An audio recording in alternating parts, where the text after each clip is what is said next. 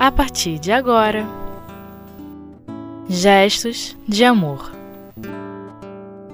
O que é o Espiritismo? O Padre, nona parte, com Saulo Monteiro.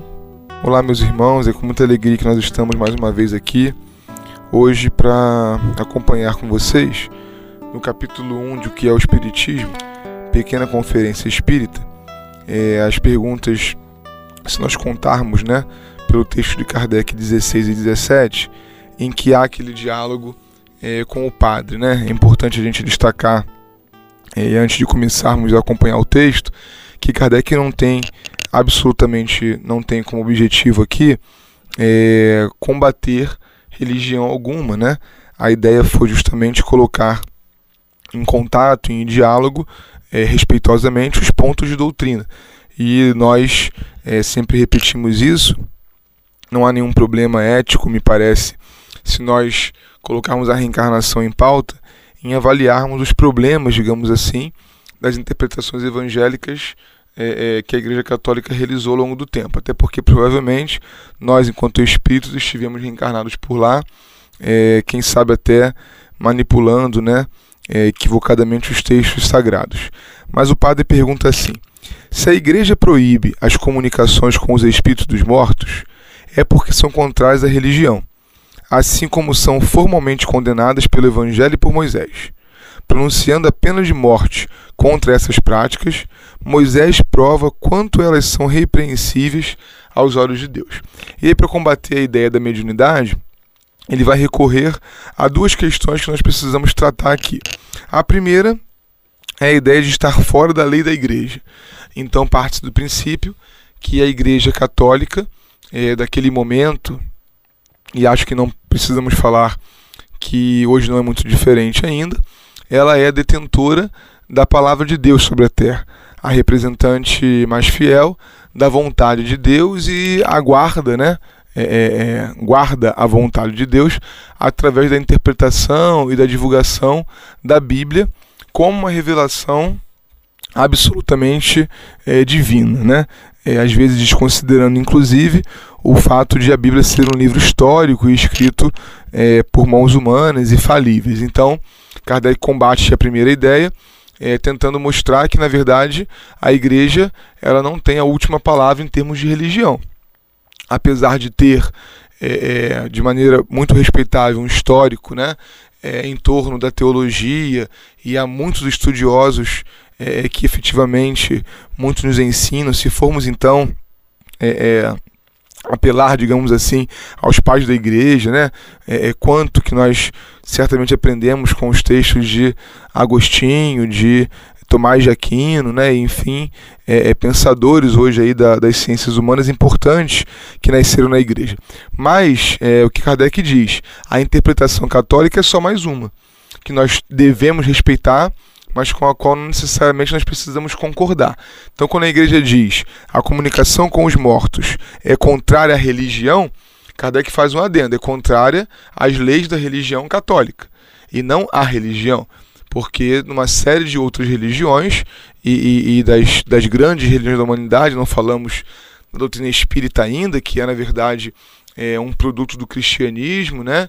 E, e a tentativa de reviver é, as ideias primitivas do cristianismo, mas as grandes religiões, né, se nós formos é, avaliar como que os muçulmanos agem na sua relação com Deus, se nós formos pensar as meditações budistas, né, e as mais variadas religiões é, no planeta, existe um momento de aproximação com Deus em que fatos ditos sobrenaturais, e aí sim a doutrina espírita vem em socorro é, desta avaliação, mostrando que eles são naturais, apesar de não serem conhecidos é, pelas leis é, é de hoje ainda da ciência, sempre ocorreram. Então o que Kardec diz, vem cá, como é que uma coisa que sempre aconteceu, e inclusive dentro de várias religiões, pode ser contrária à lei da religião? É contrária à lei da religião católica. Então, primeiro ponto.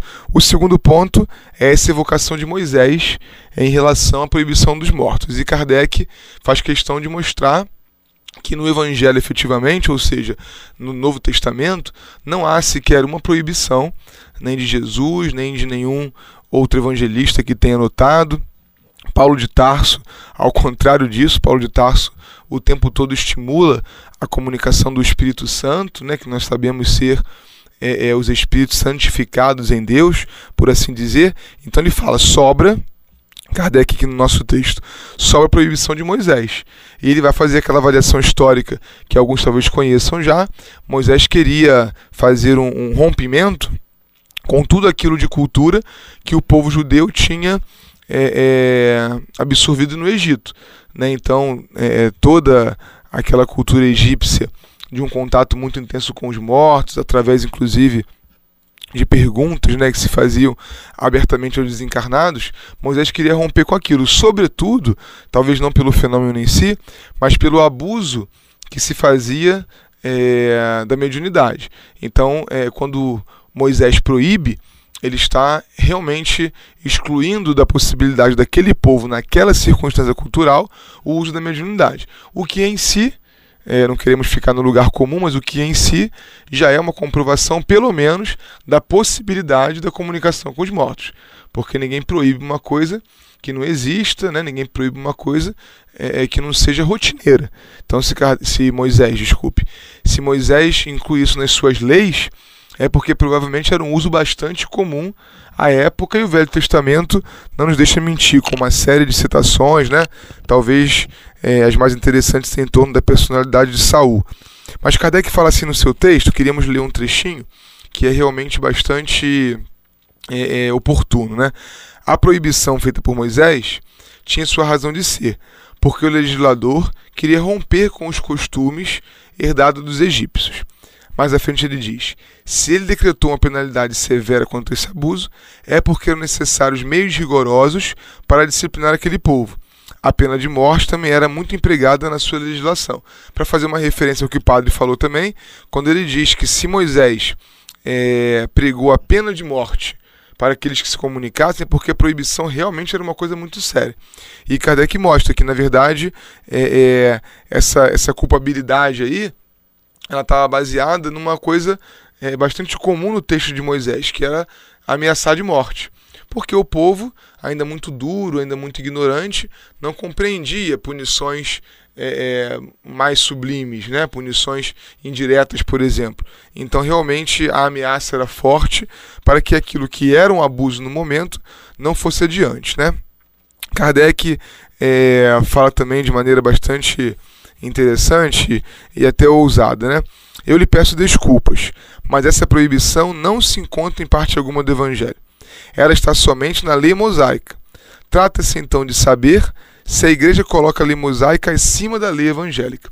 E esse é um ponto, meus irmãos, dentro da doutrina espírita, bastante importante. Não estamos aqui defendendo em absoluto é, a não leitura do Velho Testamento. É, o quanto podemos aprender quando conhecemos, por exemplo, o livro de Gênesis, né, o primeiro do, do, do Pentateuco mosaico, em que a gente vai é, perceber realmente as analogias, as comparações, as imagens que Moisés usa para descrever os grandes abalos que a terra sofreu, que provavelmente não foi em seis dias, mas em períodos, né? De milhares, de milhões de anos para que a gente pudesse estar aqui hoje. Então, é, é, tem muita coisa que tem muita coisa, desculpa, para absorvermos do Velho Testamento. No entanto, a doutrina espírita, ela estuda o Novo Testamento, porque nós somos efetivamente cristãos. Por mais que alguns irmãos de outras denominações não consigam reconhecer é, é, o espírita como cristão, nós procuramos entender, é, estudar e, sobretudo, vivenciar, na medida das nossas possibilidades e inferioridades, aqueles postulados que Jesus trouxe à Terra.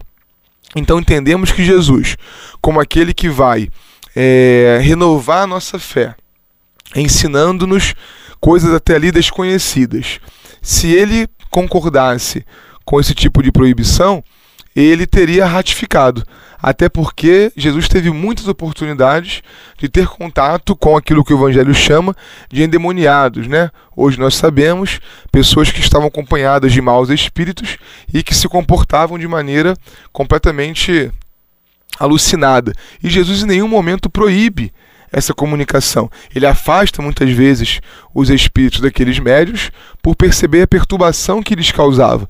Mas em nenhum momento ele diz aos seus apóstolos, ao povo, a Pedro, em nenhuma circunstância, nem mais coletiva, nem mais íntima, que deveriam ser evitados daquilo. E Paulo de Tarso, mais tarde, na carta é, aos Tessalonicenses, ele iria dizer: é, não fuja nunca do Espírito Santo.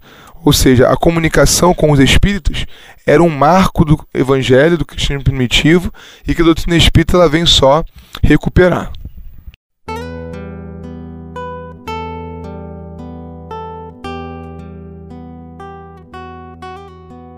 Gestos de amor. O que é o Espiritismo? Voltando então, meus irmãos, estamos aqui na continuidade do capítulo 1 do livro que é o Espiritismo é, nas perguntas 16 e 17, em que estamos avaliando mais um momento da conversa de Kardec com o padre, né, desse diálogo, e nós conversávamos agora sobre a proibição da comunicação com os espíritos. Né? E para fecharmos este trecho e entrarmos na próxima pergunta, gostaríamos de ler aqui. Hoje, as circunstâncias não são mais as mesmas. A proibição de Moisés não tem sentido. Aliás, se a igreja proíbe chamar os espíritos, ela poderá também impedir que eles venham sem serem chamados? Diariamente não se vêem pessoas que jamais se ocuparam com o Espiritismo e que nem o conheciam antes que ele fosse divulgado, terem manifestações de todos os gêneros. Hoje mesmo, né? É, relativizando aí o hoje, porque não sabemos quando que os irmãos nos ouvirão, mas é, no dia de hoje que estamos aqui na gravação no estúdio, tivemos o contato com uma colega de trabalho em que ela descrevia os fenômenos é, é, que estão acontecendo com ela, fenômenos espíritas, e descrevia com uma riqueza tão grande de detalhes, é, e nós não a conhecíamos ainda, que fizemos a pergunta, né, que é, é, é natural, é, me parece que inevitável. Mas você é espírita? Você conhece o espiritismo? Ela falou: não, não, eu sou católica, confessa. Então, vê bem, não é porque há uma proibição formal de uma instituição ou até de uma lei religiosa qualquer que aquilo vai deixar de acontecer. O que já é um sinal da naturalidade do fenômeno. Então, para avançar naquilo que nós só citamos no início, o fenômeno espírita, ele não escolhe os espíritas. O fenômeno espírita, ele não está circunscrito é, é, a um território, a um povo, a um conhecimento, a um livro. O fenômeno espírita, ele faz parte da lei de Deus. É como se nós disséssemos que aquele povo que não conhece as leis da física não está submetido à gravitação universal. Na verdade, independente de conhecer, ignorando ou não, aquela será uma lei. E o fenômeno espírita acontece para todos. Mais ou menos ostensivamente ele vai se dar. Então não adianta nós queremos tapar o sol com a peneira, trabalhando, e Kardec já falou isso aqui no texto, trabalhando é, é, o dogma entendendo o fenômeno. Nós precisamos assumir o fato do fenômeno e avaliar se aquela nova lei que está sendo é, é, apresentada ali por aquele fenômeno, é fato, né, tem que ser é, é, analisado e julgado corretamente, não coloca em xeque um ou outro dogma, o que não parece ser nenhum problema. Kardec cita Galileu aqui no seu texto, né? É, é, na próxima pergunta, na 17. É, Galileu também disse um dia algo que contrariava as leis da igreja. E por conta dessa é, é, contrariedade aí, ele teve que retirar o que disse que era uma verdade é, é, pseudocientífica naquele momento, da sua observação, em prol da manutenção daquilo que a igreja julgava ser a verdade. Mas isso não pode permanecer. Hoje em dia nós temos um, um, uma necessária é um necessário, melhor falando, diálogo entre ciência e fé. E esse diálogo a doutrina espírita sabe fazer muito bem, porque nós não negamos é, é, absolutamente nada que seja científico. Ao contrário, os fenômenos espíritas hão de ser descobertos, talvez com outra nomenclatura e numa outra circunstância, pela ciência. E quando que isso vai acontecer? Quando o método científico ele se propor a uma adaptação ao fenômeno espírita, que foi na verdade o que Kardec fez. Kardec foi para a observação do fenômeno espírita, tendo em vista é, aquilo que, de maneira é, muito clara, o positivismo é, apresentava no momento. Então, se é, é, atinge os sentidos humanos, existe. Se não atinge, não existe. No entanto, ele não se manteve orgulhoso o suficiente é, é, para colocar é, na conta do charlatanismo, porque ele viu acontecer. E em vendo acontecer, ele foi estudar o que havia por trás daquilo ali e percebeu que uma nova lei se formava. Então, o fenômeno espírita é uma nova lei uma nova lei do, do, do, ponto de vista do descobrimento do ser humano, né? É uma lei antiga, naturalmente, mas é, é, nós estamos reconhecendo hoje como uma nova lei e com certeza a ciência o fará daqui a um pouco mais. Já tenho feito, né? Depois o padre pergunta assim: a igreja não nega, por exemplo, que bons espíritos possam se comunicar, já que reconhece que os santos se manifestam. No entanto, ela não pode considerar como bons aqueles que vêm contradizer seus princípios imutáveis. Os espíritos ensinam as penas e as recompensas futuras, mas eles não as ensinam da mesma forma que a igreja. Somente ela, a igreja, pode julgar seus ensinamentos e discernir os bons dos maus.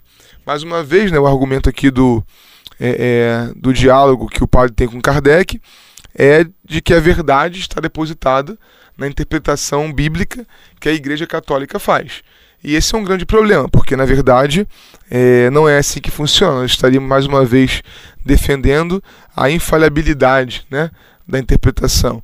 E, e se nem é, é, os papas atuais né, já não trabalham mais com esse conceito, atual Papa, é, inclusive, procura fazer essa aproximação com as coisas do dia a dia, talvez se mostrando é, bastante humano, né?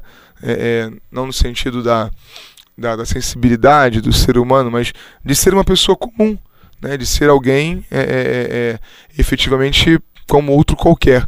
Esse entendimento, até a própria igreja tem feito já, e, e, faz então perder um pouco de força esse argumento. Os bons espíritos podem se manifestar, ou seja, os santos, mas ninguém que fale alguma coisa diferente do que a igreja fala pode se manifestar. Porque se eles se manifestam, então eles não são bons. E se eles não são bons e se manifestam, eles são demônios. E aí é até o próximo item que vocês estudarão é, é, com, com outro companheiro ou companheira, mas que é muito pertinente também. Será que todos os espíritos que se comunicam são demônios? É nesse momento que Kardec cita Galileu, falando que ele é, é foi acusado de heresia, né, ele se inspirado pelo demônio, porque a sua lei contrariava a lei de Deus quando na verdade a lei de Galileu era um desdobramento da lei de Deus. Ele descobriu só alguma coisa que efetivamente já existe no universo, né? E depois Kardec vai dizer assim, ó, é essa também a razão pela qual todas as religiões, os muçulmanos como os católicos, se acreditam de posse exclusiva da verdade, olhando como obra do demônio toda doutrina que, do seu ponto de vista, não seja inteiramente ortodoxa. Então é claro que, de acordo com os interesses pessoais é, é, de grupo de cada ambiente religioso, terreno, é, é ainda todos muito é, misturados com as intenções políticas, econômicas, financeiras, é, vão defender os seus pontos de vista. Pontos de vistas que não são necessariamente os verdadeiros, né? entendendo lá na Gênese de Kardec mais uma vez que a doutrina espírita ela tem um caráter de revelação, logo no início do livro ele trabalha essa ideia, porque ele vem mostrar coisas que estavam por detrás do pano. Né? Então, revelar, ou seja, é, é, é, abrir os horizontes para mostrar aquilo que antes estava velado, escondido.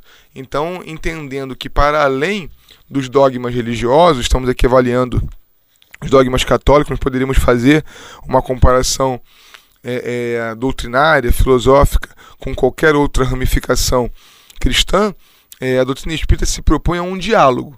Um diálogo de aprendizado, de enriquecimento, mas um diálogo que não esteja baseado é, é, naquele entendimento. É assim porque sempre foi assim.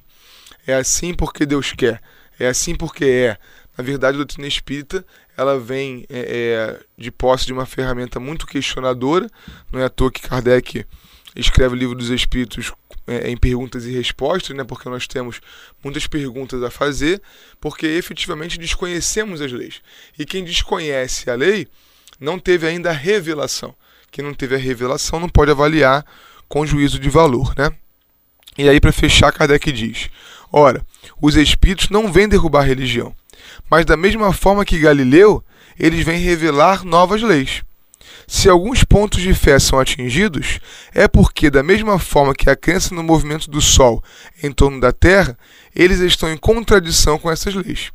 A questão é saber se um artigo de fé pode anular uma lei da natureza que é obra de Deus, e se, sendo essa lei reconhecida, não é mais sensato interpretar o dogma segundo a lei em lugar de atribuí-la ao demônio. Então são dois probleminhas para a gente encerrar a nossa conversa por aqui. É, o artigo de fé é mais forte do que a lei de Deus, uma vez que provado aquilo foi. É, a lei é, é religiosa, é, agora reconhecidamente equivocada, tem que ser mantida, seria exclusivamente por orgulho, né? E se essa lei foi reconhecida, e se ela é obra de Deus e da natureza, por que não é, é utilizar-se das ferramentas, mas fazer a parte mais fácil, que é atribuí-la às forças demoníacas, né?